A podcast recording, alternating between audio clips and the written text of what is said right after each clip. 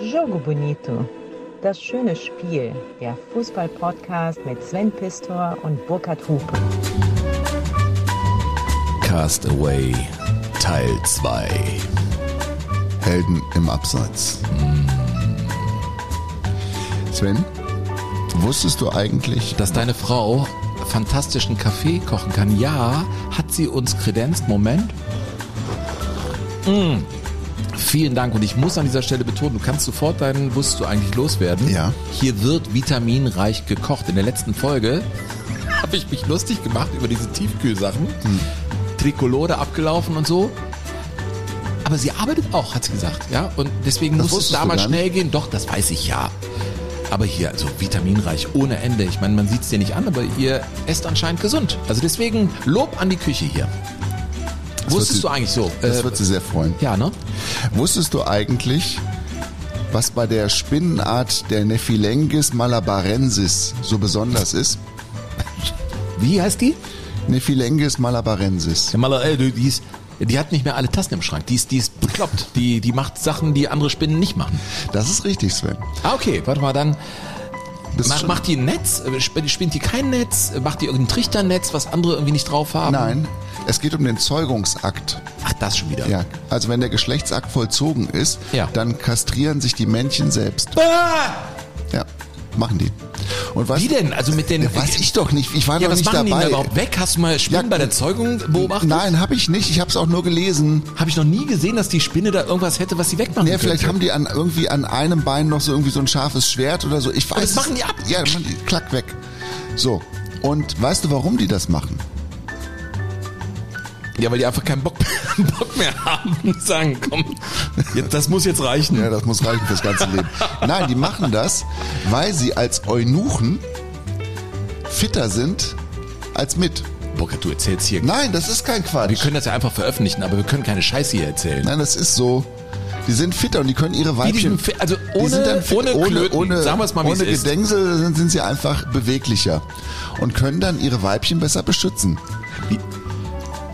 Du, hast, Ja, da den Zettel jetzt, du hast den Zettel jetzt zerrissen. Ich frag dich doch mal, wie die heißt. Also die eine Spinne halt. Nephilengis malabarensis. Du kannst das gerne nachschlagen. Burkhard, Sven. mach endlich deinen Insekten-Podcast. Mach das. Nein, wirklich. Also du bist ja jetzt bald 70. Da braucht man auch Aufgaben im Leben. Ja? Ja, Äh, also du siehst mich, du siehst mich so, weißt du, es gibt doch bei diesen alten Kamai-Filmen, gibt es doch mal diesen einen Typen, der mit so einem großen, mit so einer völlig übertriebenen Lupe durch den wilden Westen läuft und nach so einem seltenen Schmetterling sucht, ne? ja, stimmt. War das nicht Chris Howland oder so, der den gespielt hat? Und der hat auch so, ein- so, ein, so, ein, so, ein, so ein Netz dabei. hat der ganz schlecht gespielt und hat so eine karierte Mütze auf, so eine karierte Jacke Das wäre noch was. Ja, das wäre meine Rolle gewesen. Aber Burkhard, ich meine, klar, du hast letzten Podcast behauptet, dass du 25% deiner Arbeitskraft hier in dieses Projekt investierst. Ja. Mit dem wir kein Geld verdienen, Alter. Warum machst du das? Naja, weil es einfach Spaß macht. Es macht mir einfach Spaß. Bringt dich eben in solche Ecken, wo, wo Spinnen sich selber Ja.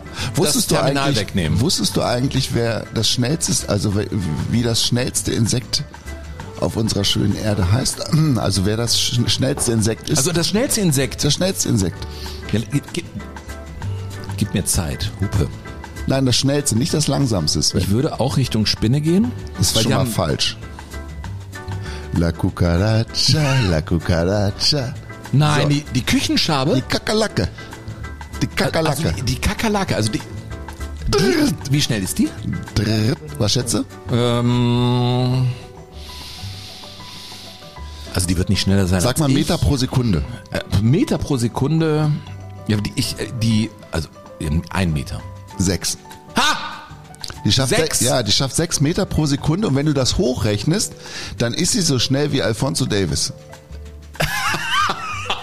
36 Stundenkilometer. Echt? Ja. Also ich weiß nicht, wie lange die das durchhält, aber Das ist ja theoretisch. unfassbar ja, Das ist schnell. echt schnell, ne? Also das heißt, wenn jetzt ein Max Kruse gegen eine, eine Kakerlake Kruse- spielen würde, Max hätte Kruse, er keine Chance. Max Kruse wäre jetzt mit Mats Hummel zu, zusammen sozusagen die große Wegschnecke. Mhm. Die schafft nämlich nur 25 Meter am Tag.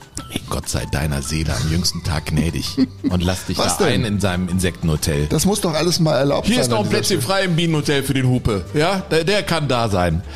Insektenpodcast, ey. das- Ja, Insektenpodcast, ich würde den hören. Ich würde den so abonnieren und abfeiern. Ja. Aber ihr solltet äh, äh hier Jogo Bonito abonnieren und abfeiern und teilen. Das ist ganz, ganz wichtig.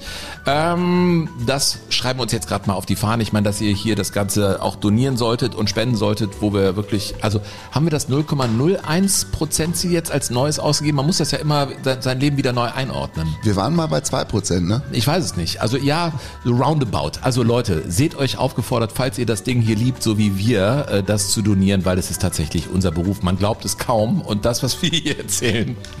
Wir sind nicht betrunken, es ist morgen. ähm, aber vielleicht tut es euch äh, genauso gut wie uns und dann äh, unterstützt uns. Alle Infos findet ihr unter jogo-bonito.de ähm, oder eben in den Show Notes, da gibt es die Möglichkeiten PayPal.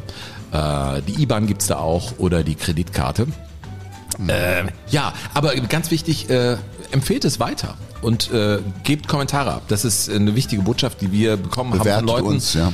die mit Podcasts wirklich Ahnung haben. Die haben gesagt, ihr müsst jetzt vor allen Dingen drauf setzen, dass das Ding geteilt wird, verbreitet wird. Ja, der Nordkurier kann uns gerne empfehlen. Wir machen es auch umgekehrt genauso. Und äh, bewertet das bei ähm, Apple äh, oder bei Spotify, kann man ja machen. Das würde uns hier gut tun. Äh, ja. So viel als Werbebande. Der Nordkurier ist im Moment noch unsere Lieblingstageszeitung. Ja, aber, aber vielleicht gibt es andere glaube, Blogs. Wir sind da offen. wir sind offen. Also info at jogo-bonito.de, da gehen alle Mails hin. Ja, und wir sind äh, im Thema Castaway, Burkhardt. Ja, denn dieses Verschollensein oder dieses Abtauchen in einem unbekannten Land auf einer unbekannten Insel ist das Thema dieser zweiten Folge unserer Doppelfolge. Und Sven und ich tauchen ja hin und wieder auch ab in die Provinzen Nordrhein-Westfalens, wo es besonders schön und beschaulich ist und wir gehen da auf Bühnen, die uns in Erinnerung bleiben. Und eine Bühne, die uns in sehr, sehr guter Erinnerung bleibt, ist die in Bad Oeynhausen im Kurpark. Da sind wir vor ein paar Wochen gewesen und äh, ja, hatten einen wunderbaren Abend mhm. mit äh, Svens Fußballschule, wir hatten ein ganz tolles Publikum, 350 Leute in einem wirklich wunderschönen Kuppelsaal mitten im Kurpark und hatten auch die Begegnung mit einem unserer Hörer. Ja, genau. Äh, da kam ähm, ein Mann, jetzt bin ich hier gegen das Mikro gestoßen, äh, Albert Peters auf uns zu, also nach dem Auftritt. Also wir sind immer in der dritten Halbzeit noch äh, da. Auch am 13. Juni wenn wir auftreten werden in Köln, in Neu-Ehrenfeld, in der Kulturkirche. Ich weiß gar nicht, ob es noch Karten gibt, weil guckt mal in die Shownotes, guckt mal rein, wenn ihr uns sehen wollt. Das ist fast die letzte Gelegenheit, würde ich sagen, weil das Ding bald ausverkauft ist. Äh, Albert Peters war da und äh, sprach dich an am Abend mhm. ne, und brachte am nächsten Morgen ins Hotel, wo wir nächtigten, einen Artikel und ähm, er war mal ganz maßgeblich bei einem Verein, ähm, der auch Otto Walkes als großen Fan hat. Und dieser Otto Walkes hat auf der 75-jährigen Festschrift äh, auch einen Ottifanten im Trikot des BSV Kickers Emden äh, gezeichnet. Und da gibt es einen tollen Artikel, den er uns äh, gegeben hat, der passt zum heutigen Thema. Ja, das stimmt, denn es geht um einen Torhüter, der eigentlich schon längst im Abseits gelandet war, der es als Trainer versucht hat, als Trainer nicht so richtig äh, zum Zuge gekommen ist und damals, als diese Geschichte sich zutrug, in Zelle unter Vertrag stand, beim TUS Zelle und da kurzerhand vor die Tür gesetzt wurde. Und das passte den Verantwortlichen von Kickers M ganz gut in den Kram. Mr. Suppenkasper Uli Stein. Also ne, der musste ja 86 nach Hause, weil er über Beckenbauer wohl gesagt hat, das sei ein Suppenkasper und deswegen wurde er aussortiert. Uli Stein, ich fand den überragend als Torhüter. Der hat doch mal im Trikot vom HSV einem eine gedonnert und ist vom Platz geflogen. Ich war, war das nicht Roland Wohlfahrt oder so? Irgendeinem hat er eine runtergehauen. Mittelstürmer auf jeden Fall war es. Ne? Mittelstürmer. Oder als er dann ähm, so, so eine Bogenlampe kam auf sein Tor zu und er wusste, den erreiche ich sowieso nicht, weil er viel zu weit draußen stand, vor dem 16-Meter-Raum, aber er machte sofort den Arm hoch nach dem Motto, ja, geht drüber, gutes Auge. Checkerarm. Aber der Ball schlug hinten ein. Ich finde, das ist eine Metapher für mein Leben. Weißt du immer, Hauptsache irgendwie, ja, wir haben die Lage hier im Griff und hinten stürzt alles ein. Ich habe Uli Stein für solche Gesten geliebt. So, und in diesem Artikel äh, steht folgendes, ich lese ihn einfach mal vor, aus der Festschrift des BSV Kickers Emden. Äh, der heißt Uli Stein und der einmalige Auftritt im Kickers-Tor. Die 1 zu 3 Derby-Niederlage bei Concordia Ierhove war für die Emder, man sagt Emder, ne? Oberliga-Fußballer gleich in doppelter Hinsicht bitter. Durch die Partie verschlechterte sich nicht nur die Situation des BSV im Abstiegskampf, zu allem Überfluss sah Stammkeeper Markus Antschak auch noch die rote Karte. Weil auch Ersatzmann Thomas Preuß, wer kennt ihn nicht, äh, nicht eingesetzt werden konnte, hatten die Emder vor dem nächsten Derby gegen den BV Kloppenburg ein Torwartproblem. Ich habe Eindruck, alles da oben ist Derby, wenn die gegeneinander spielen. Ja. Äh, wenige Tage vor dem Spiel präsentierten die Emder eine spektakuläre Lösung. Der ehemalige Nationalkeeper Uli Stein erklärte sich bereit, bei Kickers zwischen den Pfosten auszuhelfen. Und das mit 47 Jahren. Burkhardt, 47 als Torhüter. Ich bin jetzt 50, ich weiß, was das Alter mit Reflexen macht. Ja. Was denn? Ja, sie, also ne, Bremswege verlängern sich. Geschäftsstellenleiter Albert Peters, das war übrigens der, der diesen Artikel uns in die Hände gerückt hat. Geschäftsstellenleiter Albert Peters hatte den Oldie ins Spiel gebracht. Die Idee war zunächst belächelt worden, doch der Plan mit Stein wurde schließlich in die Tat umgesetzt und er ging voll auf. Der Ex-Profi lieferte nach vierjähriger Spielpause eine überragende Leistung, zeigte spektakuläre Paraden und hielt seinen Kasten sauber. Die BSV-Kicker gewannen als Tabellenletzter mit 3 zu 0 gegen den BV Kloppenburg und 2100 Zuschauer feierten den prominenten Leittorwart mit Uli, Uli Sprechchören. Man muss sagen, 2100 zahlende Zuschauer haben auch das Honorar von Stein bezahlt. Mhm. Mehr als das. Also es war wirklich eine coole Idee und passt, finde ich, in die heutige Folge zu Castaway. Uli Stein. Ja, unter fremder Fahne. Mhm. Äh, der Albert Peters hat mir noch erzählt, dass der Uli aber auch nur deshalb verfügbar war, weil er, wie gesagt, in Zelle gerade rausgeflogen war.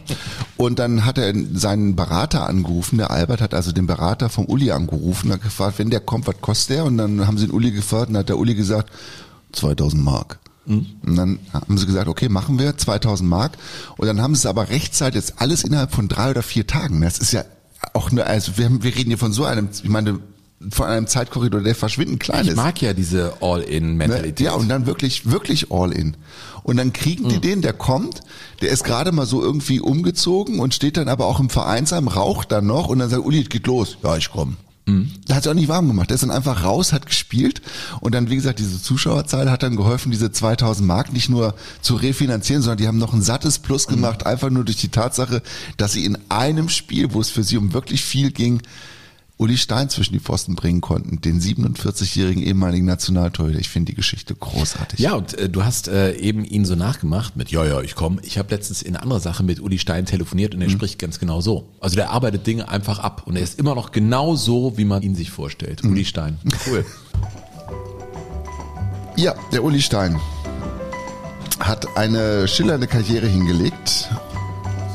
Der Typ, über den wir jetzt reden, Sven, der hat auch eine schillernde Karriere hingelegt und er ist trotzdem total unbekannt. Mhm. Ist vielleicht der unbekannteste Europapokalsieger mit deutschem Pass, den es überhaupt gibt. Wow, ich, ich kann ihn nicht kennen dann. Also das ist unmöglich, ausgeschlossen. Ja, hören wir zuerst mal das Lied seines Vereins aus der erfolgreichsten Zeit dieses Vereins aus den 80er Jahren nämlich. Ah! Kaffee, Kaffee. Hatten wir doch bei Europapokal, genau. der Pokalsieger, Richtig, ne? Richtig, 88. KV Mechelen. Richtig.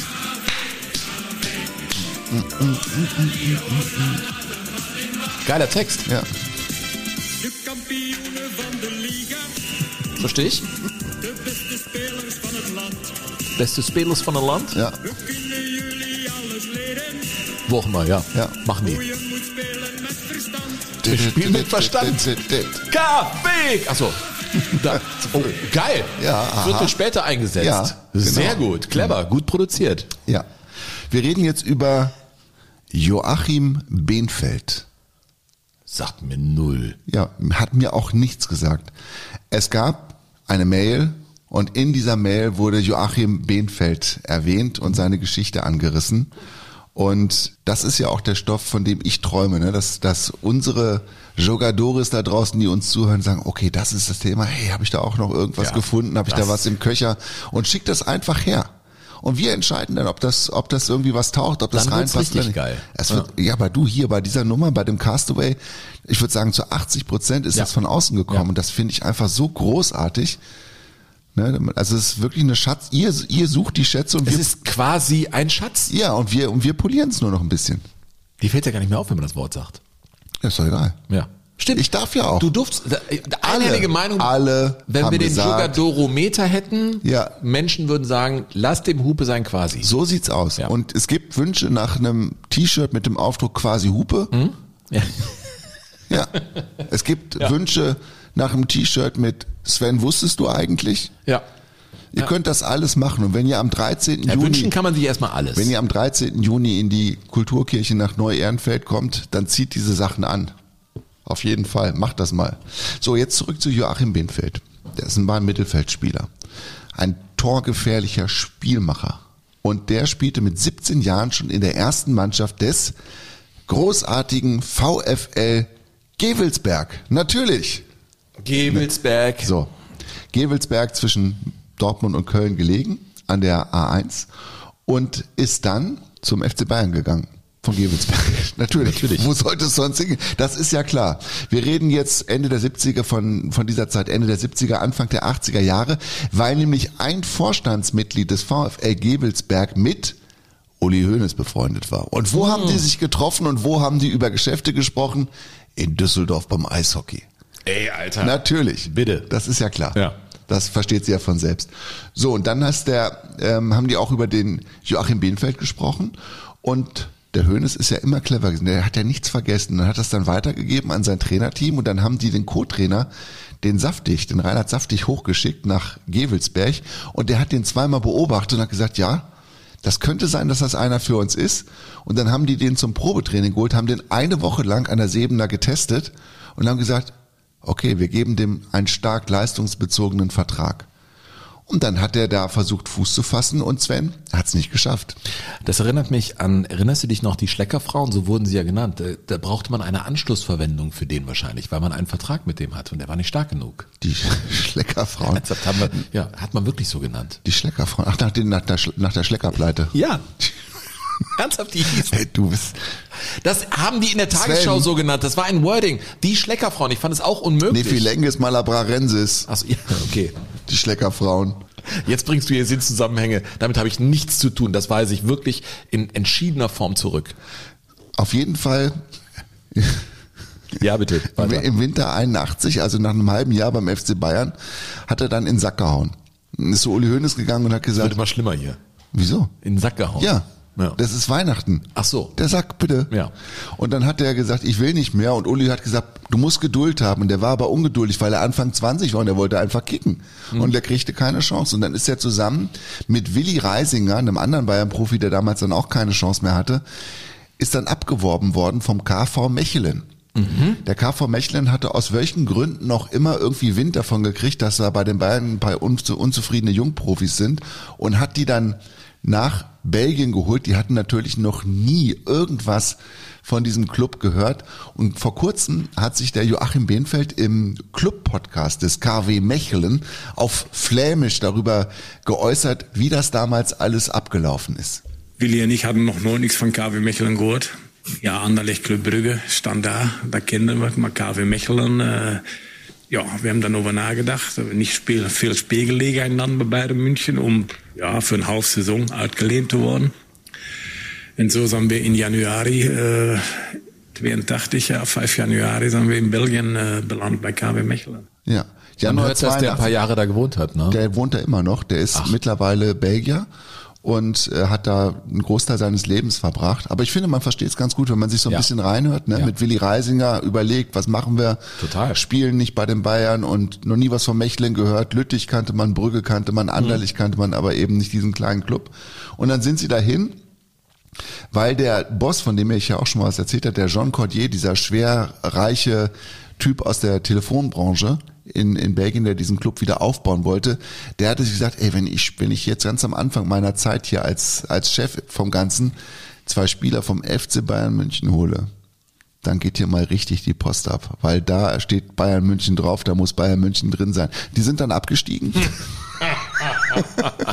Ja. Ja, sind dann ein Jahr in der zweiten Liga gewesen, kamen zurück, waren viel stärker als vorher, haben dann 1987 den Pokal gewonnen, den nationalen Pokal und spielten dann ihre erste Europapokalsaison überhaupt in der Vereinsgeschichte und holten gleich den Pott im Finale dann gegen Ajax Amsterdam. Joachim Behnfeld hat in jedem Spiel gespielt, nur im Finale nicht. Das ist interessant. Ja. Art de Moos hat gesagt, ich brauche im Finale gegen Ajax eine etwas defensivere Ausrichtung. Und dann hat er den Behnfeld auf der Bank versauern lassen, hat ihn noch nicht eingewechselt. Und darüber ist der Behnfeld ziemlich sauer geworden und da ist, glaube ich, auch so sein Selbstverständnis ein bisschen verloren gegangen oder sein Selbstverständnis sah ganz anders aus. Er ist dann gewechselt nach Molenbeek und hat es da aber auch nicht mehr so richtig geschafft und dann hatte eine Abwärtsspirale eingesetzt, die eigentlich auch dann im sportlichen Bereich nicht mehr aufgehört hat. Er ist dann zu guter Letzt in Belgien im Job noch Controller bei Aldi gewesen. Ja, warum nicht? Und jetzt ja, überhaupt, mein Bruder arbeitet auch bei Aldi, mein ja. älterer Bruder. Also das ist überhaupt Überhaupt nichts Schlimmes. Es ist halt nur, es zeigt diese Fallhöhe. Ne? Du gewinnst den Europapokal der Pokalsieger und am Ende deiner beruflichen Laufbahn bist du eben an irgendeinem Schreibtisch und vergleichst Zahlen. Ja, aber wenn du da dein Glück findest, ich kenne viele Profis, die zum Glück dann auch wieder in die Normalität äh, zurückgefunden haben und dann ist das eine absolute Erfolgsgeschichte und vielleicht erfordert das noch viel mehr äh, Mut und Kreativität, sich in diesem neuen Leben dann wieder äh, zurechtzufinden. Mhm. Sehr, übrigens, sehr schöne Geschichte. Übrigens wollte Borussia Mönchengladbach den auch haben zwischendurch. Mhm. Die waren richtig hart interessiert mhm. und haben gefragt, was kostet er denn? Und die wollten den damals aber mhm. nicht weggeben und haben 1,2 Millionen Mark verlangt und die hat der Helmut Krassoff Nein. von den Gladbachern nicht rausrücken wollen. Leben Erstaunlicherweise. Nicht. Im Leben nicht. Nein, da musste ja richtig, ich erinnere mich äh, dran, der Krassoff, äh, war der nicht so, dass da sogar die Abrechnungen bei den Trainingslagern über seinen Tisch gehen mussten, auch mit äh, Verpflegungspauschalen mhm. und so, das war früher, würde und, Telefon, sehr, und Telefonkosten. Sehr spitzen Bleistift wurden mhm. da gerechnet. Absolut. Eine andere Geschichte, eine kleine Episode hat uns Florian Kober, einer der Jogadores, hier reingebracht ins Spiel. Er schreibt, ich glaube aus Österreich, er schreibt, ihr müsst in der Folge über die Spieler im Ausland unbedingt über Steffen Hofmann sprechen. Sagt ihr dir was? Steffen Hofmann? Ganz dunkel noch, ja. Lothar Matthäus holte ihn Anfang des Jahrtausends von Bayern zu Rapid Wien und er wurde dort SHFG. Weißt du, was das heißt? SHFG? Nee. Steffen Hofmann Fußballgott. Er ist der Rapid-Spieler dieses Jahrhunderts. Weil er einmal für die DFB Olympia-Auswahl spielte, durfte er nie für Österreich spielen. Wegen seiner Bemühungen wurde diese Regelung geändert und heute können Spieler doch noch wechseln unter solchen Umständen. Er hatte nichts mehr von dieser Änderung und äh, hätte heute vermutlich viele Länderspiele für Österreich absolviert. Das hat mich interessiert, lieber Florian. Ich habe mal geguckt, was Steffen Hofmann denn tatsächlich für einen Lebensweg hinter sich hat. Äh, los ging es für ihn in Würzburg und wie das so ist. Von Würzburg auch er äh, war dann beim FC Bayern München, wie deiner eben auch und wurde da eben kein ganz, ganz großer. Der wurde einmal eingewechselt für Claudio Pizarro Anfang der 2000er in einem Spiel gegen den ersten FC Köln, das man gewann als äh, FC Bayern München mhm. in der 90. Minute, aber sonst hatte er nichts. Und äh, so wechselte er dann 2002 zu Rapid Wien. Äh, eben wurde erklärt, warum. Und wenn man jetzt in die Geschichtsbücher von Rapid guckt, sieht man, dass dieser Steffen Hofmann hinter Peter Schöttl die zweitmeisten Einsätze bei Pflichtspielen bei Rapid Wien hat. Wahnsinn. Na, also wir reden von 540 Spielen. Oh. Er ist eine richtige Rapid-Legende und kommt aus Würzburg, hat bei den Bayern gespielt und das, er hat das Land verlassen. Hier ist der selbst Freaks kein wirklicher Begriff, aber in Österreich eine, eine Legende, wurde 2003 da Spieler des Jahres. Der spielte zusammen mit äh, Andreas Ivanschitz, den kennst du noch, mhm. ne, aus Mainz. Mhm. Ne? Die beiden waren zum Beispiel sehr erfolgreich für Rapid Wien, wurde äh, Meister es gab auch nochmal andere Meister als Red Bull Salzburg in Österreich. Ne? Er hat also mit Rapid äh, diesen Titel da gefeiert und ist da bis heute geblieben, ist da im Präsidium und eine ganz, ganz große Nummer. Ich wusste nichts von dem und nur weil es äh, hier Jogo Bonito gibt, habe ich jetzt Steffen Hofmann kennengelernt. Cool, passt in die Folge. Danke Florian für diese Mail. Ich ermutige alle Blogs, Zeitungen, Fußball, historisch interessierte Menschen, uns äh, zu schreiben. Äh, der einfachste Weg ist info at jogo-bonito.de. Der Taubenlandeplatz bei den Hupes ist vor dem Fenster abgebaut worden. Da kommen keine Tauben mehr rein. Nee, du aber kriegst schon Mails. Also das, die Mails kommen auch bei dir an. Das ne? Elektropostfach ist aber nach wie vor geöffnet info für at jogo-bonito.de. Und an dieser Adresse hat auch einen Jogador geschrieben, der vermutlich den spannendsten Namen von allen Jogadores hat. Der heißt nämlich Senturan Siva Nanda. Oh. Das ist mal ein toller Name. Ne? Das klingt ein bisschen asiatisch, glaube ich. Ne? Senturan ein bisschen indisch. Senturan Sivananda, vielleicht auch Sri Lanka, keine Ahnung. Aber es, okay. das ist, wenn du, weißt du, wir als Reporter, wir gucken ja auf Namen und überlegen uns so, Du, wir werden auch weltweit gehört. Also gibt es ja für uns diese Software, da kann ich mal gucken. Es gibt Leute, die uns im Iran hören, ernsthaft. Echt? In China, in Russland auch. ach, Ja, also wirklich. Also In kannst du mal Russland gucken, dann hast du hier sieben Leute die, und viele in den USA. Grüße in die USA, da hört man uns sehr gerne. In der Schweiz auch. Da haben wir so eine richtige hm, Crowd, die, die anscheinend äh, Jogo Bonito schön findet. Äh, Tipp an alle, empfehlt uns weiter und kommentiert das hier bei Apple und Spotify ist für uns wichtig. Ja, der Senturan, Ja. der, der als Senti zeichnet, das ist sein Spitzname, lebt aber offenkundig in Deutschland und äh, ist Jahrgang 89 und Anhänger des KfC Uerdingen. Der ist als äh, Fußballfan in den 90ern sozialisiert worden und hat äh, natürlich auch so seine prägenden Erfahrungen gemacht mit dem KfC Uerdingen und er hat sich total über unsere Folge über die zweite Liga gefreut. Das zieht sich ja auch wie ein roter Faden durch viele Mails und vor allen Dingen die Geschichten über Union Solingen. Ne? Ja. Also das Stadion und Ja, den alten stark. Stadionsprecher und die Geschichte über Dirk Hupe und so weiter. Das ist schon ähm, etwas, was, was wirklich hängen geblieben ist und das macht uns, glaube ich, auch glücklich, weil wir ja auch, auch nie so richtig wissen, kommt das jetzt oder zieht das jetzt oder gibt es da ein Interesse für oder gibt es da ein Publikum für? Und ähm, ja, und ganz am Ende schreibt er, ansonsten finde ich vor allem die privaten Randgeschichten von euch beiden sehr interessant. Zu Beginn jeder Folge bin ich gespannt, was zum Frühstück kredenzt wird und wie der Kaffee schmeckt. Vielleicht gibt's ja beim anderen Podcast einfach Fußball am Ende der Saison mal ein Kaffee-Ranking. Respekt, wie ihr mit euren persönlichen Krisen aus der Vergangenheit umgeht und das mit Geschichten von Besuchen von Fußballspielen im Westen, also von Solingen, vom Loheide-Stadion in Wattenscheid, die 1000 Minuten Torlos-Marke in Köln, wie wir das miteinander verknüpft haben. Als Kind ist er mit der Stimme von Dietmar Schott, deinem Vorgänger, ne, ist ja wirklich nur er ist der Vorgänger und dann Kurt Brumme, mehr Ja. gibt's ja nicht im, im Fußballwesten, äh, bei Bundesliga-Konferenzen aufgewachsen. Er war ein großer Fan von Herrn Schott und äh, hätte sich damals sehr gefreut, auch den Menschen hinter der Stimme mal kennenzulernen. Das hat er leider nicht geschafft. Wir können ja an dieser Stelle aber sagen, Senti, der Dietmar ist ein ganz, ganz feiner Mensch, ein ganz toller Kollege und Sven und ich haben in den Anfangsjahren unseres Jobs im Radio, glaube ich, haben wir uns dem Sog seiner Stimme gerne hingegeben. Ja, und auch nach den Sendungen. Den Ja. Sog des Abends, äh, definitiv. Ja, das war immer der. Anspruch, einen großen Deckel Es gab zu diese eine Kneipe gegenüber äh, vom, vom Funkhaus. Mhm. Und keine Ahnung, da haben wir gewohnt zu der Zeit. Ja. Ähm, hier ist noch eine Mail gekommen. Hier schreibt Kai, hallo Sven, hallo Burkhard. Zum ersten muss ich, wie so viele vor mir, ein ganz, ganz großes Dankeschön an euch zwei senden. Danke für dieses Podcast-Juwel. Danke für so viele schöne Geschichten, Anekdoten und skurrile Dinge von der schönsten Nebensache der Welt. Da ich gebürtig aus den neuen Bundesländern komme, aber im Schwabenland groß geworden bin, waren die Folgen hüben wie drüben für mich und meine Geschichte so interessant, dass ich sie mir schon mehrmals angehört habe und immer wieder schmunzeln muss. Das ist jemand, der mehrfach diese Folgen hüben wie drüben gehört Ja, hat. der fragt dich, wenn du dem eines Tages begegnest, wird er dich abfragen, Sven. Ja, und das war, es hat Spaß gemacht, da die Hausaufgaben zu machen. Das war anstrengend und es hat sich gelohnt und das ist, das ist unser Brot, von dem wir derzeit größtenteils leben.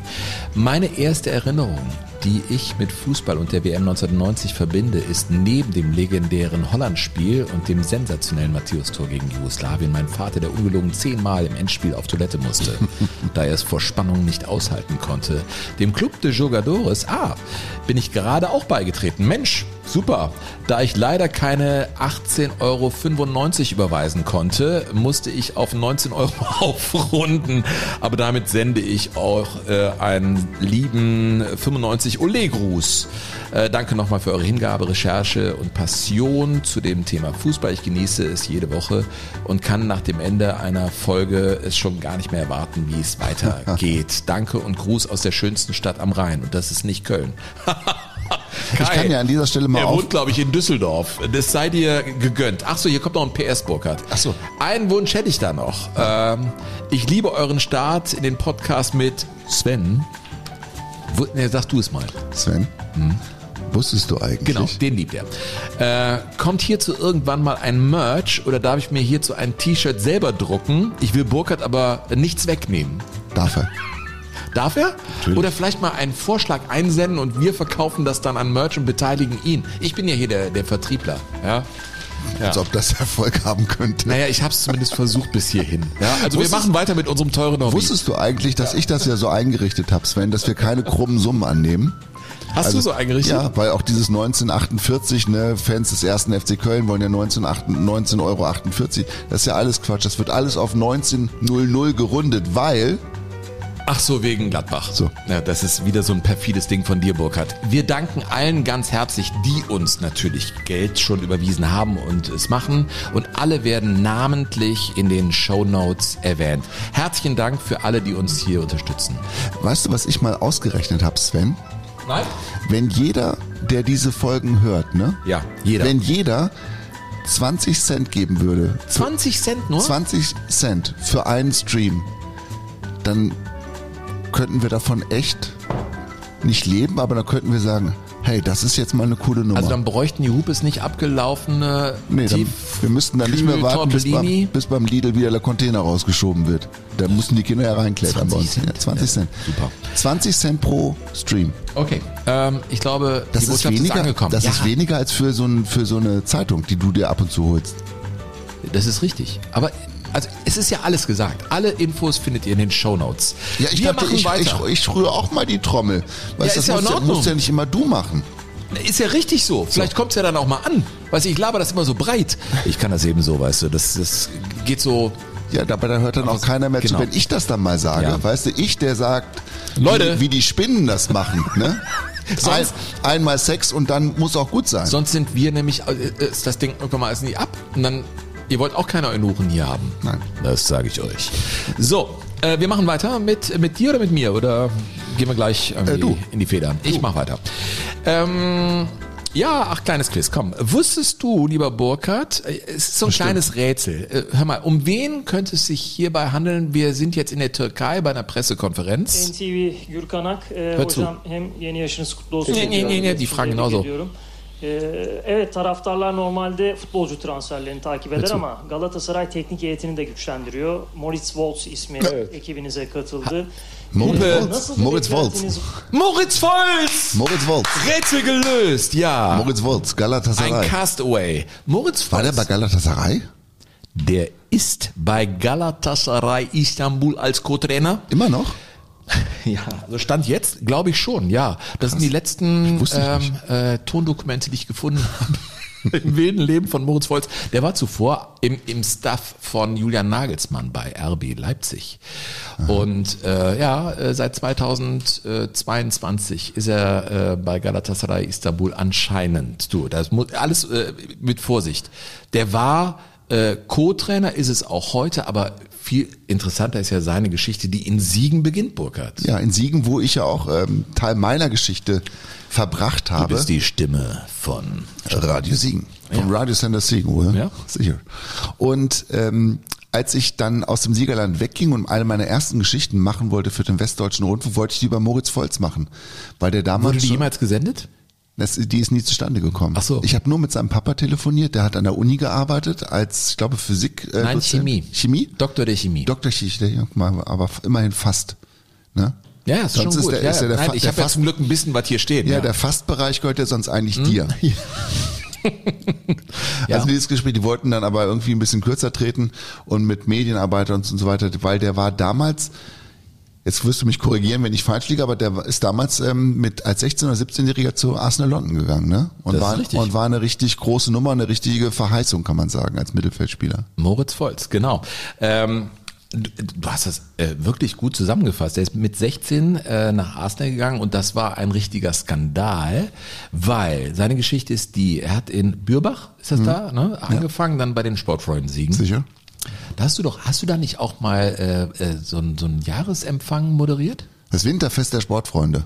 Ist das nicht? Also das ist so, wir haben, Leute, Burkhard und ich, wir kennen uns jetzt seit ein paar Jahren. Es gibt so Geschichten, die verbinden uns ein Leben lang. Ja. Ne? Also Ich das ist eine Geschichte, die kann nicht oft genug erzählt werden. Burkhard, wie war das denn?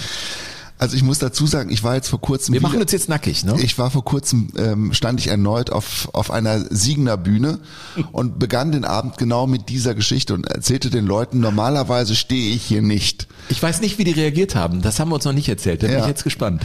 Und habe den Leuten dann erklärt, warum ich da nicht mehr stehen sollte, weil ich mir geschworen hatte, du trittst nie wieder, nie wieder betrittst du eine Siegener Bühne und spielst vor Siegerländern irgendwie den Clown oben auf der Bühne. Das war in der Siegerlandhalle, voll besetzt. Das ist ein riesen 19, Ding. 1996 das Winterfest der Sportfreunde Siegen.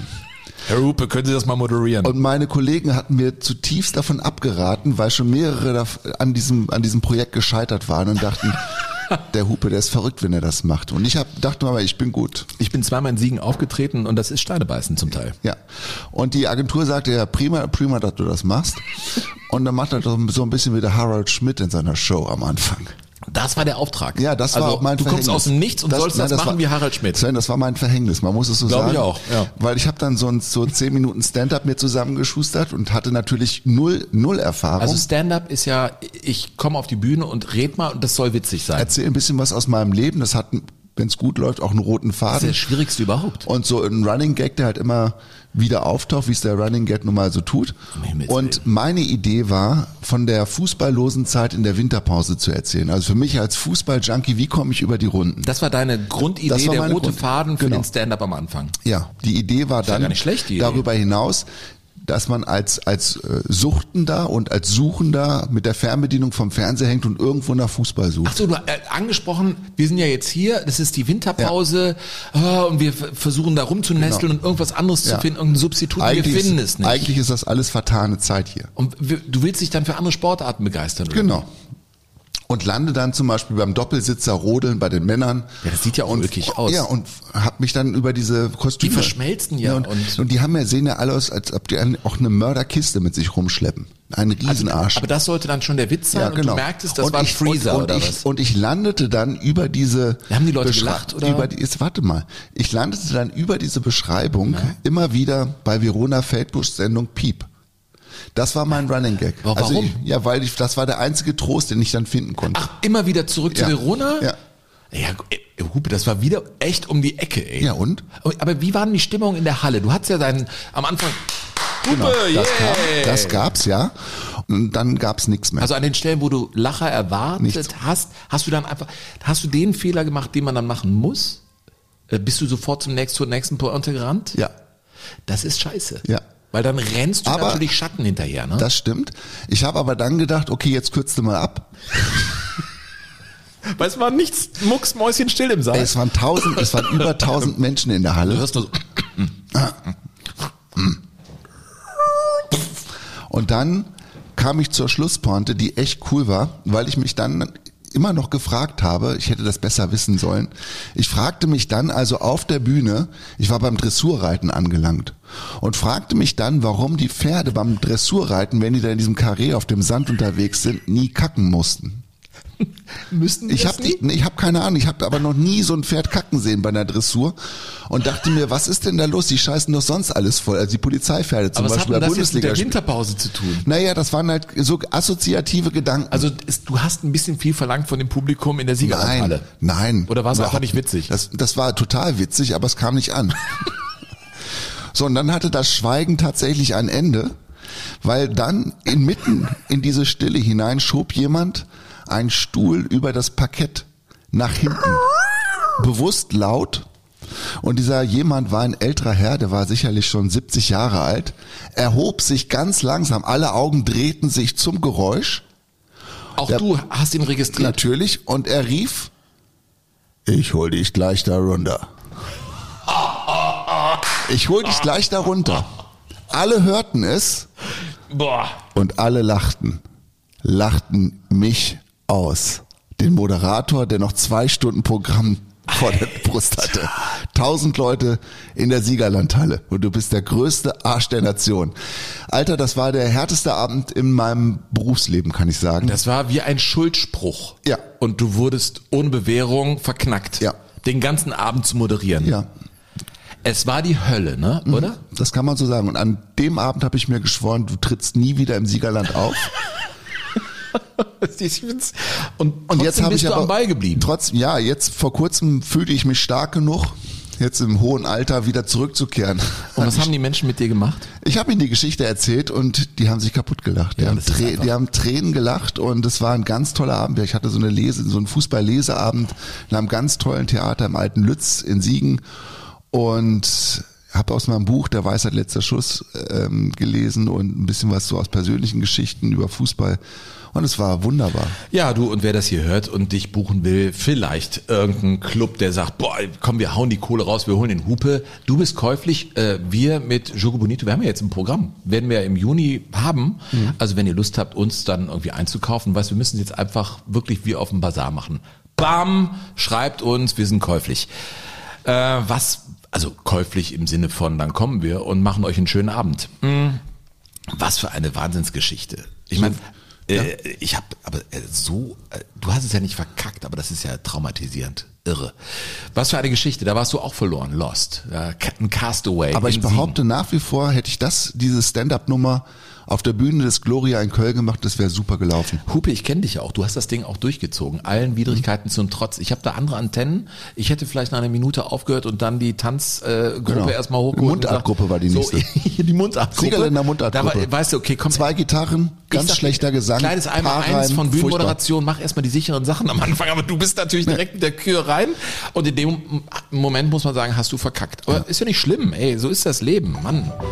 Ich hatte Schön. übrigens an einem Vormittag war ich noch bei der Generalprobe des äh, Jugendsinfonieorchesters Südwestfalen und hatte mit denen ausgemacht, immer dann, wenn die Leute lachen, dass sie das dann auch wie bei Harald Schmidt machen, dass sie dann so einen Akkord spielen. So, ne, ne, ne, ne. Weißt du, dass man das noch so ein bisschen auskostet Ja, klar, und wie stehen der lässt. Tusch im Karneval. Ja, die waren sehr still. Muss, komm, wir können mal einen trinken. Nein, die haben, gar, die haben nichts gespielt. die hätten dir helfen können. Total, aber keiner hat mir geholfen. Boah, ist das eine Assi-Veranstaltung gewesen, ey. Ja. Ja. Wir waren mitten in einer Geschichte von dir, glaube ich. Oder? Nee, du hattest deine fertig. Nee, ich war gar ach, ich war ja mittendrin, der Moritz Volz, Moritz genau, Volz. ich weißt du, ja, ich habe hier den Faden verloren.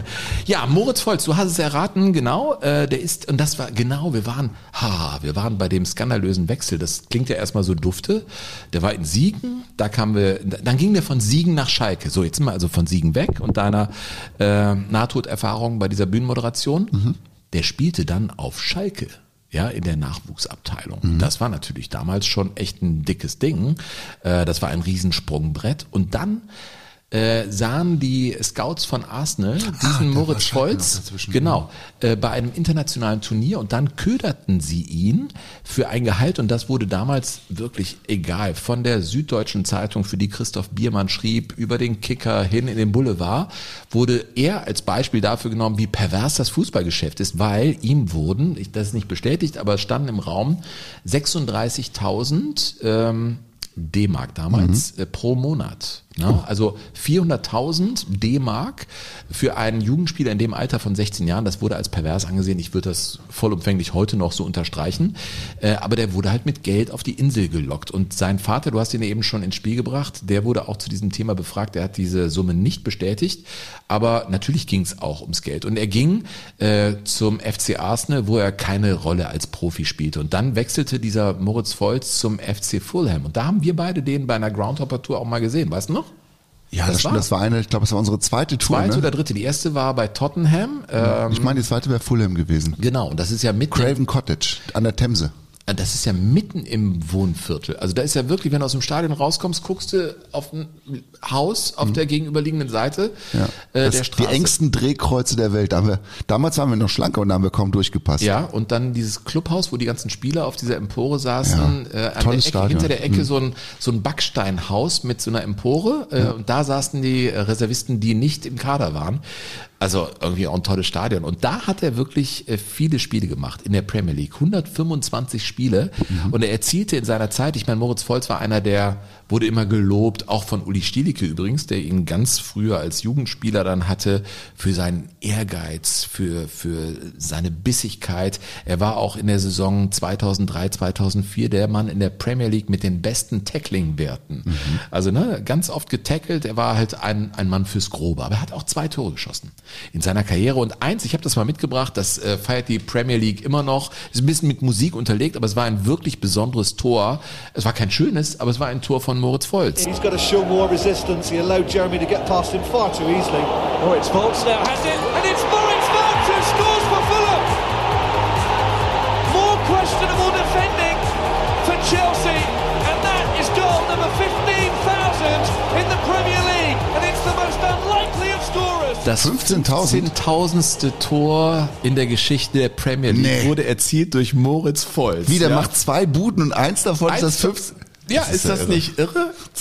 Und äh, er wurde geliebt äh, von, von den Medien, von den Engländern an und für sich, denn er war so undeutsch aus Sicht äh, der Engländer. Er wurde sogar als Kolumnist für die ja, Times äh, Das angekauft. Mhm. Und der Guardian urteilte über ihn, äh, ich zitiere, er ist ein Deutscher mit Sinn für Humor. Mehr noch, er ist sogar ein deutscher Fußballer mit Sinn für Humor. Also da steckt ja im Prinzip alles drin. Äh, aus Siegen kommt, hat er so viele lustige Dinge da erlebt und er hat auch viel dafür getan, dass das Bild der Deutschen sich in äh, England, glaube ich, äh, zumindest in der Beziehung äh, verändert hat, dass es eben auch lustige Deutsche gibt. Es gab nämlich bei ihm auch eine Kuchentaktik. Er hat sehr gerne Kuchen gebacken und auch in der Nachbarschaft verteilt. Er kam auch mit dem Fahrrad zum Training. Er ist ein ganz unprätentiöser Typ, ja. Ein schlauer, schlauer Geist. Ich meine, aus dem Haushalt, wenn dein Vater Doktor der Chemie ist, dann hast du vielleicht auch ein paar Dinge begriffen. Er hat Kuchen gebacken und je nach Gegner, wenn es also gegen tolle Mannschaften ging, wie Arsenal oder Manchester United, gab es bei ihm Biskuit mit Bananen und grünem Tee beigemengt, also eher die filigrane Sache. Und wenn es dann gegen die Blackburn Rovers, also richtig zur Sache ging, dann backte er auch mal einen Karottenkuchen. Also Moritz Volz ist irgendwie ein, ein Mann mit, mit Sinn für Humor. Äh, und als er da kam zum FC Arsenal, muss er vorstellen, von Schalke gehst nach Arsenal, das ist natürlich auch schon so eine Bude, wo die jungen Profis, diese Zuchtbullen da alle stehen, wer schafft von uns den Sprung, da kommt jetzt auch noch der Deutsche hier rein und so. Er hat da auch mit Ressentiments kämpfen müssen. Es wurde sich lustig über ihn gemacht, über seinen Akzent und so. Er sagte, boah, da musste ich mir schon echt ähm, ja, eine, eine dicke Haut äh, zulegen und mein Schulenglisch brachte mich da auch nicht weit, aber er wurde so selbstironisch dann ne, und hat Witz über sich selbst und seinen Akzent gemacht und das ist ja ein ganz schlauer Move eigentlich, den Leuten die Angriffsfläche zu nehmen, indem man sich selber darüber lustig macht. Ne? Also Aber weißt du, was das Gute ist? Was den Akzent angeht, der brachte natürlich einen unschlagbaren Vorteil mit, der konnte das R rollen. er konnte das Weil das machen die am Seerland, wohl. Das, Das R ist- rollen, wie du das R rollen musst, wenn du Englisch sprichst. Das ist so, das ist so. Ja, also ich meine, er hat mit illustren Leuten gespielt, mit äh, zum Beispiel auch Edwin van der Sar äh, und war einer der besten Spieler seiner Zeit beim FC Fulham da und wirklich eine Stütze.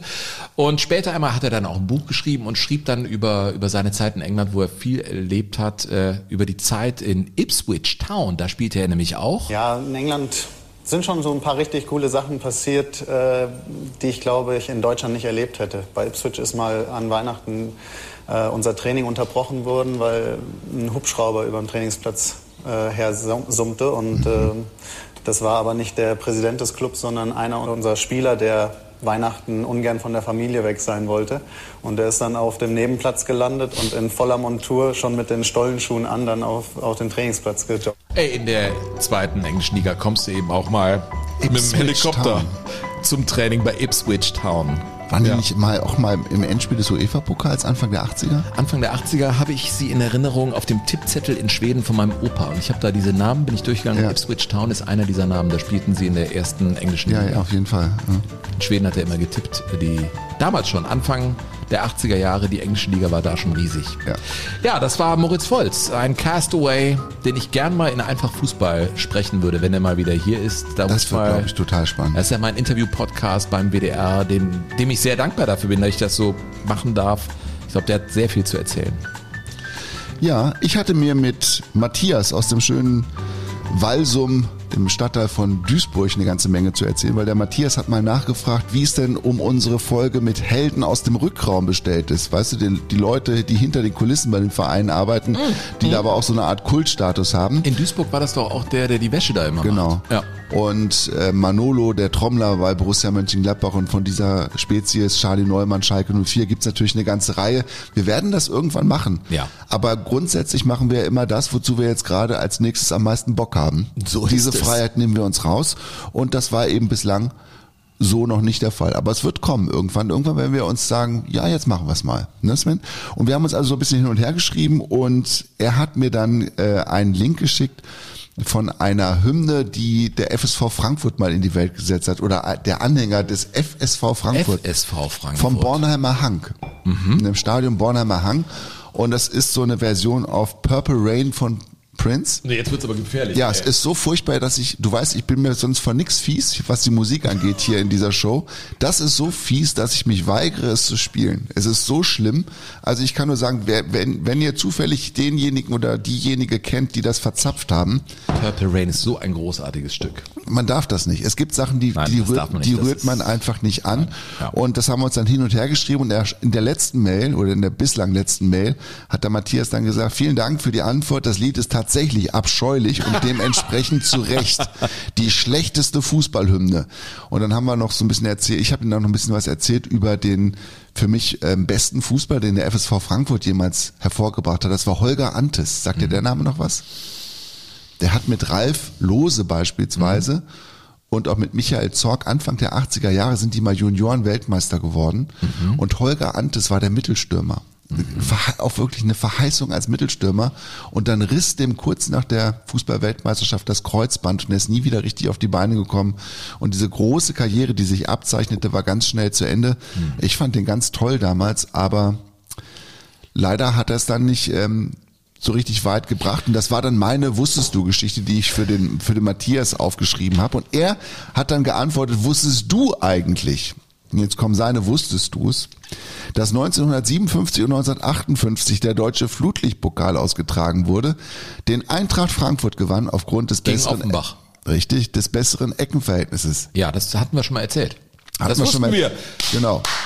Und zwar vor, Klugscheißer-Ecke hier. vor Schalke 04, glaube ich, damals, ne? Kann das sein? Ja, den gab's ja nur zweimal, diesen Flutlicht. Wusstest du eigentlich, dass Ewald Lien als Trainer des MSV Duisburg eine Kassette mit einem brasilianischen Stürmer bekam, der zu der Zeit in der Schweiz spielte? Er wurde als nicht Bundesliga-tauglich eingestuft und so wechselte Giovanni Elber nach Stuttgart. Er hätte in Duisburg landen können. Wusstest du, dass in Brasilien in den 40er Jahren ein Spiel 0,5 zu 0 ausgegangen ist? Bei einem Elfmeter war der Ball geplatzt, die Gummiblase flog ins Tor, die Lederhaut verfehlte das Ziel und die Frage war nun, wie soll weiter verfahren werden? Hier kommt mein Appell. Ab sofort, das beschließe ich jetzt, an der Stelle bin ich Diktator. Wir brauchen eure Wusstest du eigentlich Einwürfe. Ich liebe das. Euer Klugschiss Ja. findet hier ein Zuhause. Ja, schreibt uns an info at jogo-bonito.de betreff wusstest du. Das muss rein, dann findet's den Weg hier in unserem Podcast. Ja. Haut rein, finde ich cool. Ich habe hier äh, noch ein, äh, liebe Leute, ihr habt es geschafft, in zwei Sendungen das Wort Bundesliga-Skandal mit keinem Wort zu erwähnen. Ach so, es ging um die äh, Gründung der Bundesliga, ne? Die Folgen, das ist ja auch schon wieder so lange her. Mich würde eine Folge mit den neuesten Fakten sehr interessieren. Euer Podcast ist für mich ein weiterer Beweis, warum Deutschland neben England die wichtigste Nation in Sachen Fußball ist. Alle Leute leben und lieben den Fußball und jeder ist ein Experte oder hat einen Lieblingsverein. Ich freue mich auf den nächsten Dienstag. Grüße aus Wien. Ja. Ja, das ist äh, der, der Günther. Günther Kahn, vielen Dank. Ähm, ja, der Bundesliga-Skandal. Stimmt, das wäre auch eine Folge. Günther, ich hoffe, wir bleiben uns noch lange, lange in Jogo Bonito verbunden und vielen Dank für auch deinen Einwurf.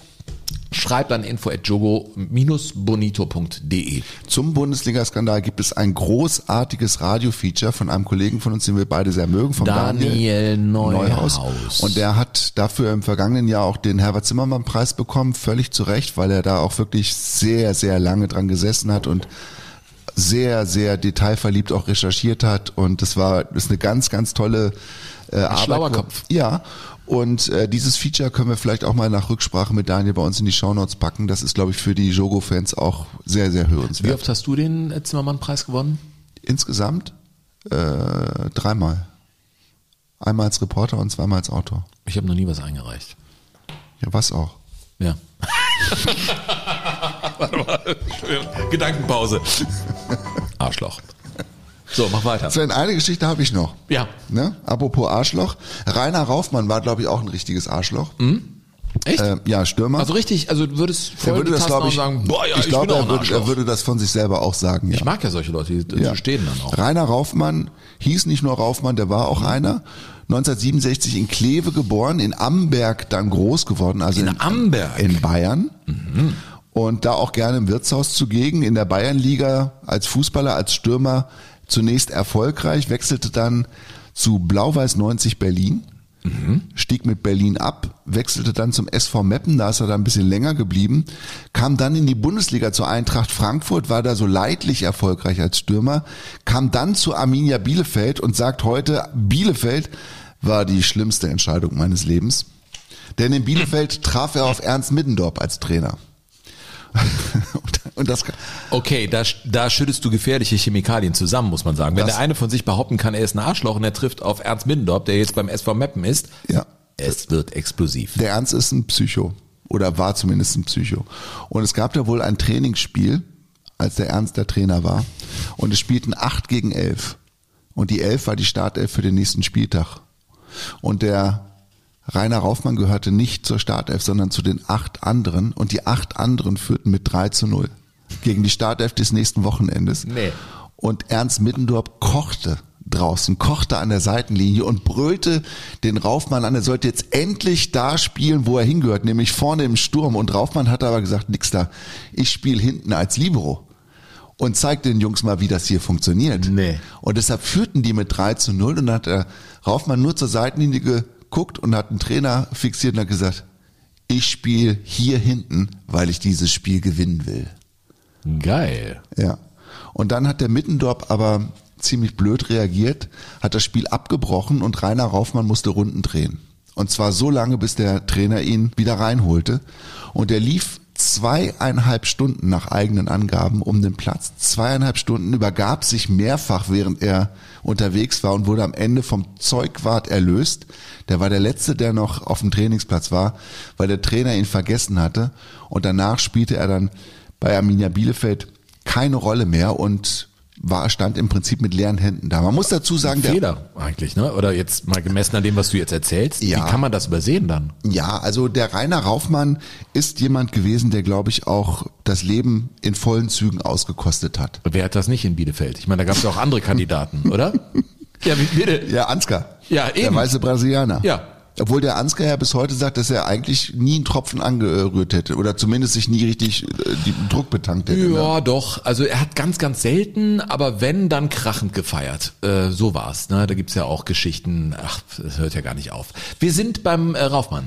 Ja, der Raufmann, der hat also, man kann es so sagen, er hat gezockt, er hat gesoffen, er hat geraucht und er hat gefeiert. Und den Rest an Geld hat er verprasst. Um es mal mit George Best zu sagen, ja? Ja, und er sagt von sich selber, ähm, der viel zitierte falsche Freund war ich selbst.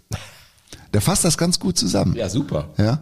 Und dann hatte er eine allerletzte Chance und die kam zustande, weil ihn in seiner Zeit, als er in Meppen gespielt hat, da hatte ihn ein zypriotischer Student spielen sehen, der zeitgleich beim VfL Osnabrück irgendwie eine Aufgabe hatte. Der hatte in Osnabrück studiert und der hatte ihn beobachtet.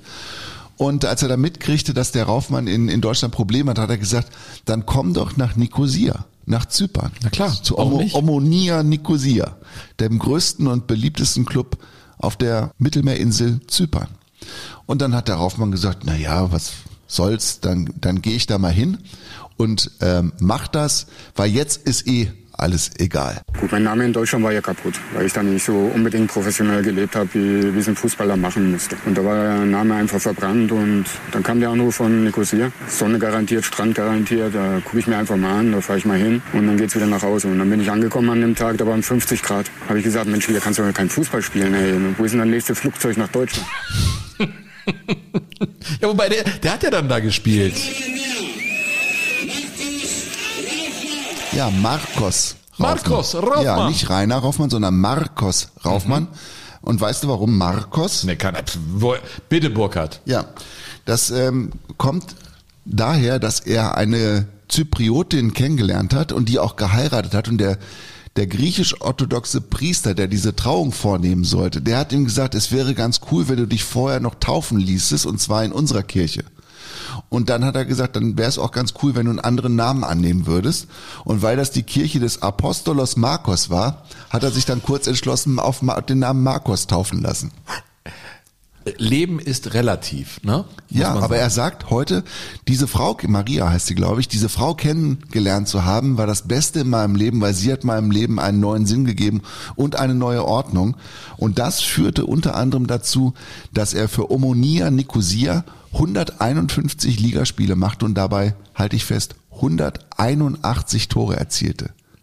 unglaublich. Beste Torjäger aller Zeiten auf Zypern. Er ist da viermal Torschützenkönig geworden und er hat dann, weil er die Zypriotin geheiratet hatte, ähm, auch den zypriotischen Pass bekommen und hat dann noch viermal für Zypern gespielt als Nationalspieler. Hat dabei sogar zwei Tore geschossen, ist in seinem ersten Jahr 1998 gleich mit 42 Buden bester Torschütze in Europa gewesen und ist dann hat er nur deshalb den goldenen Schuh nicht gekriegt, weil Zypern einfach so eine schwache Liga hatte im Vergleich zu so, Spanien, da zu Italien. Da zählen die Tore Tore, so weniger, viel. als wenn du sie in Italien oder in der Bundesliga Quotient hast. ist dann ein schlechterer für- genau. Ach so. Ja. Und er ist dann relativ schnell unter dem ähm, Rufnamen Trellos Germanus unterwegs gewesen, der verrückte Deutsche. Und hat auch mal gesagt, Trellos ja, Germanus. ja, aber ich passe hier auch her, weil die sind genauso bescheuert, die sind genauso verrückt wie ich und dieses Land liegt mir einfach. Ja gut, hier in Zypern gibt's die drei Fs. In der Reihenfolge, wie ich es jetzt sage, das ist Football, Family und Food. Und der Fußball, der ist 100% an erster Stelle.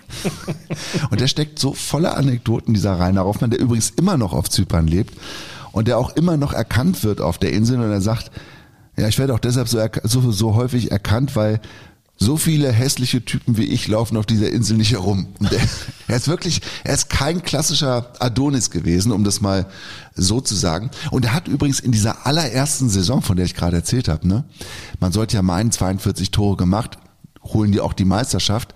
Denkst du, im letzten Spiel gegen Famagusta hat er die große Chance per Elfmeter für die Meisterschaft zu sorgen und ausgerechnet den hat er vergeigt und im Gegenzug schießt Famagusta das Tor zur Meisterschaft und er war der allergrößte Depp, obwohl er 42 Tore geschossen hatte. Der Raufmann, du. Ja. Aber am Ende seiner fußballerischen Tage konnte er gedanklich sagen, wenn er so Ernst Middendorf als Bild vor sich aufstellte, knie nieder, du Arschloch. Das sagte doch der... Wurst. Du Wurst. Knie, wie- Knie nieder, du Wurst, ja. Du Wurst, sagte doch mal der Middendorf zu einem Journalisten in Bielefeld, ne?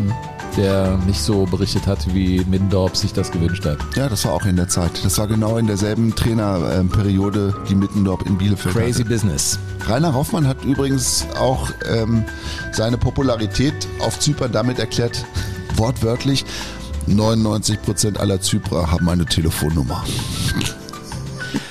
Aber wenn der so Witze über sich selber macht, dann hat er sehr viel begriffen im Leben, glaube ich. Ja. Man darf sich selbst nicht zu ernst nehmen. Seine Frau wenn man hat er über übrigens- sich lachen kann, ist alles gut. Seine Frau hat er übrigens, als sie sich kennenlernten, sie war auch irgendwie Anhängerin von diesem Club, aber war nicht so richtig Fußballfan, wusste nur, da ist irgendwie so ein Deutscher, der schießt viele Tore.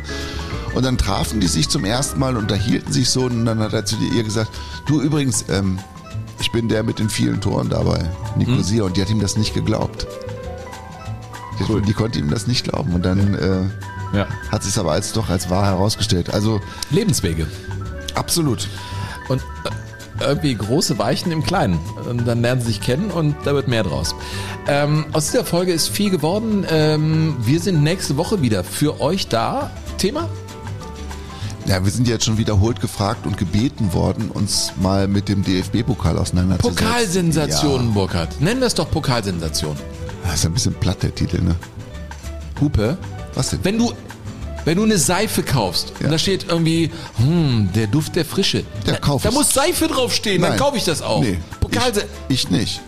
ja, lasst euch mal überraschen, wie wir das Ding nennen. Also wir zwei Folgen. irgendwie, aber es geht um den DFB-Pokal. Es geht auch nach Festenbergskreuz, ja, ja, aber auch in andere, andere nach Eppingen.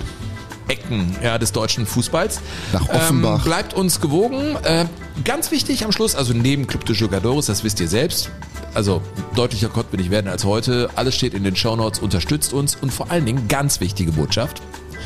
Teilt das. Schickt es Leuten, wenn ihr glaubt, das Ding ist cool, teilt das bei euch äh, und kommentiert das bei Apple oder bei Spotify. Das würde uns äh, sehr gut tun hier, denn wir wollen und wir müssen wachsen. Das klingt zwar für Burkhardt immer furchtbar, aber es ist einfach so, Burkhardt. In diesem Sinne, ähm, teilt uns, empfehlt uns und macht euch vor allem eine schöne Woche. Bis in sieben Tagen. Sagen Tschüss, Burkhardt Hupe. Und der unverwechselbare Sam Pisto. Jogo Bonito. Das schöne Spiel. Der Fußball-Podcast mit Sven Pistor und Burkhard Hupe.